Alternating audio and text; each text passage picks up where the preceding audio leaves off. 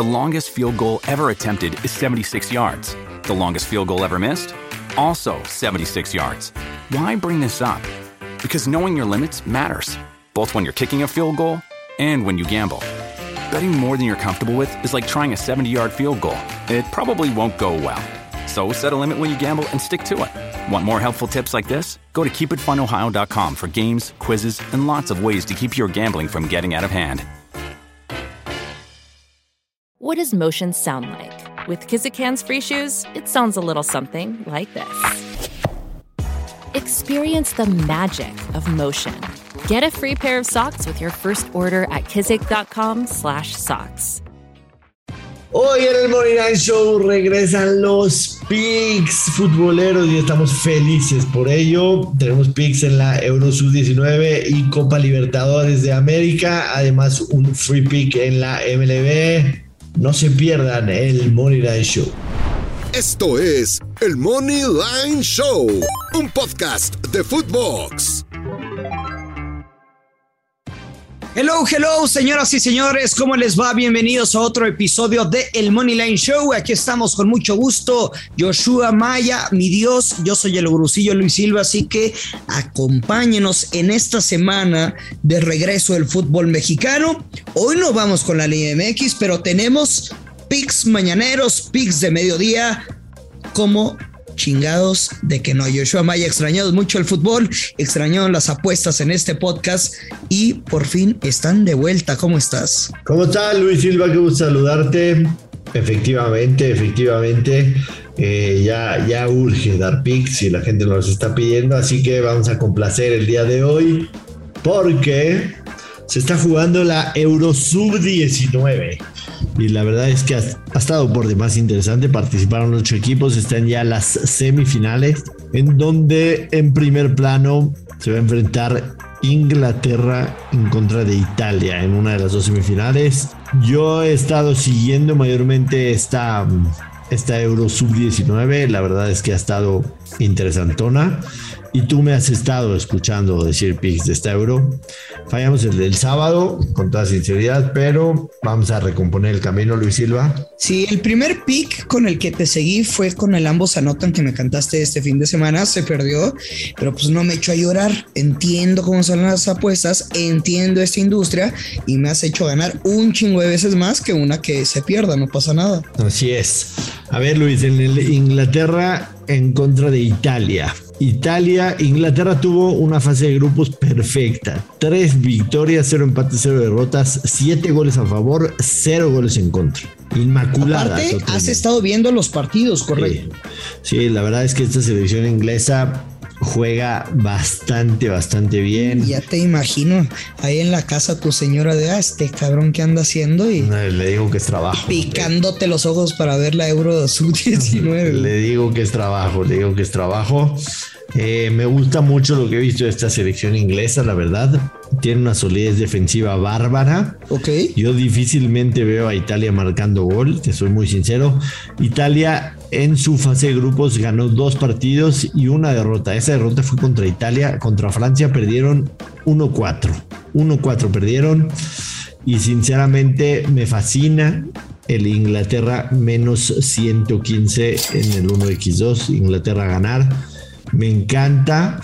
No me la jugaría con el over de dos y medio, a pesar de que está en menos 134, porque insisto, eh, la, la, defensa italiana, la defensa de, de, Inglaterra son muy sólidos, muy sólidos. Creo que Inglaterra puede terminar ganando este partido 1-0 o 2-0. Así que sígueme con esta Inglaterra sub-19. Ojo, Luis Silva. Ojo. No es para meterle 5 unidades, 10 unidades, no. Son competencias que hemos estado siguiendo, hemos estado viendo, queremos darles picks. Eh, es, es para ponerle saborcito al transcurso de la mañana.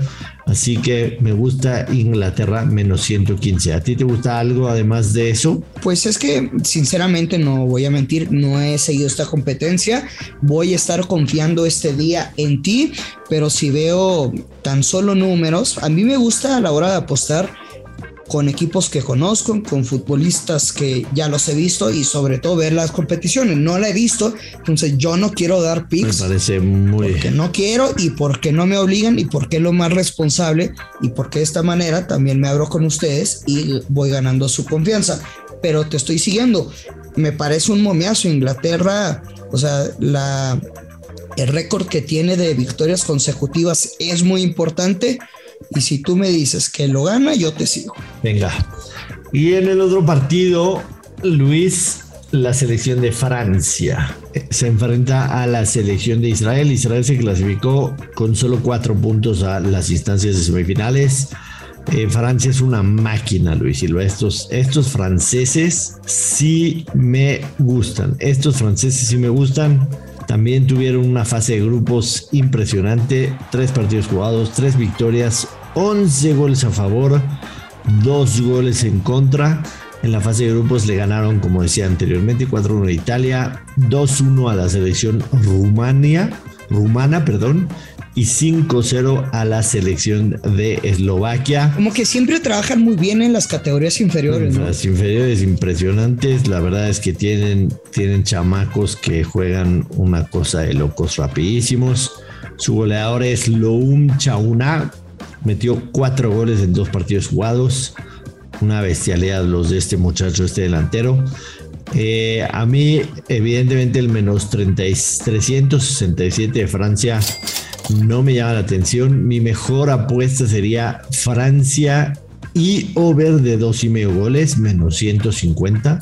Francia y over de dos y medio goles en menos 150. O sea, ¿crees que le van a meter una madrina, no? Por lo menos, por lo menos creo que Francia solito hace los tres. ¿Y con un handicap no lo jugarías? Mm, déjame ver cómo está el handicap. Espérame un segundo. Handicap, handicap. Handicap o sea, el, el, menos uno y medio. Me encanta, me encanta. Menos 125. Sí, me encanta. Me encanta, definitivamente me encanta. Eh, tomaría esa también, ¿eh? La verdad, Francia menos uno y medio, menos 125, me gusta muchísimo.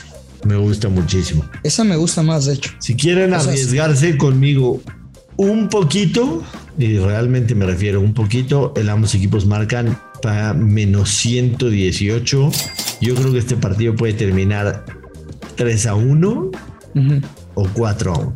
Y esos marcadores exactos pagan una muy buena lana, pero no les voy a decir marcador exacto. Yo le voy a meter la misma unidad a la que me dijiste de Inglaterra y al handicap que me gusta más. Pero la gran pregunta es dónde Fredo lo, lo puedo ver, güey. Este mm, hay que buscarle en internet, hay que buscarle. Igual y algún canal de YouTube por ahí lo pasa. Ok. Igual en un canal ahí de YouTube por ahí quizá lo pasa. Este, Luis Silva. Dígamelo. Arranca los 16 avos de final de la Copa Libertadores de América. Esta Copa Libertadores que con toda sinceridad te lo digo, cuando participaban los clubes mexicanos me encantaba. Me fascinaba, una tremenda competencia, la verdad. Eh, veías el fútbol sudamericano en estado puro, ¿no? Que evidentemente muchas veces ese fútbol sudamericano en estado puro incluía eh, a, los, a los árbitros muy localistas y también esas este, cancherías ¿no? que, los sudamericanos tienen, el hacer tiempo, el fingir la falta, el esto y el otro. Eh, pero yo creo que es la, esencia del fútbol sudamericano, es, es la Copa Libertadores, sin duda alguna, y llama la atención el Corinthians en contra del Boca Juniors. Estos dos equipos casualmente se enfrentaron en su grupo en esta Copa Libertadores, en el grupo E. Corinthians ganó 2 a 0 en casa y en eh, la bombonera empataron 1 a 1. En el grupo, en el grupo Boca Juniors hizo 10 puntos y Corinthians hizo 9. De local Corinthians, dos victorias, un empate, cero derrotas, cuatro goles a favor, un gol en contra de visitante. Boca Juniors ganó uno y perdió dos, un gol a favor y cuatro goles en contra. Leyendo los números Luis y además de cómo vienen en la racha estos equipos. Por ejemplo, de local, el Corinthians no ha perdido en sus últimos cinco partidos, dos empates y tres victorias. De visitante Boca Juniors tiene cuatro victorias, una derrota. Por supuesto, ahí incluyendo liga y demás. Pero, por ejemplo, en casa, Corinthians, te decía, ha ganado tres de los últimos cuatro. Me seduce el más 130 del Corinthians. Lastimosamente, el over-under, el total está en uno y medio, ni siquiera llega a dos y medio.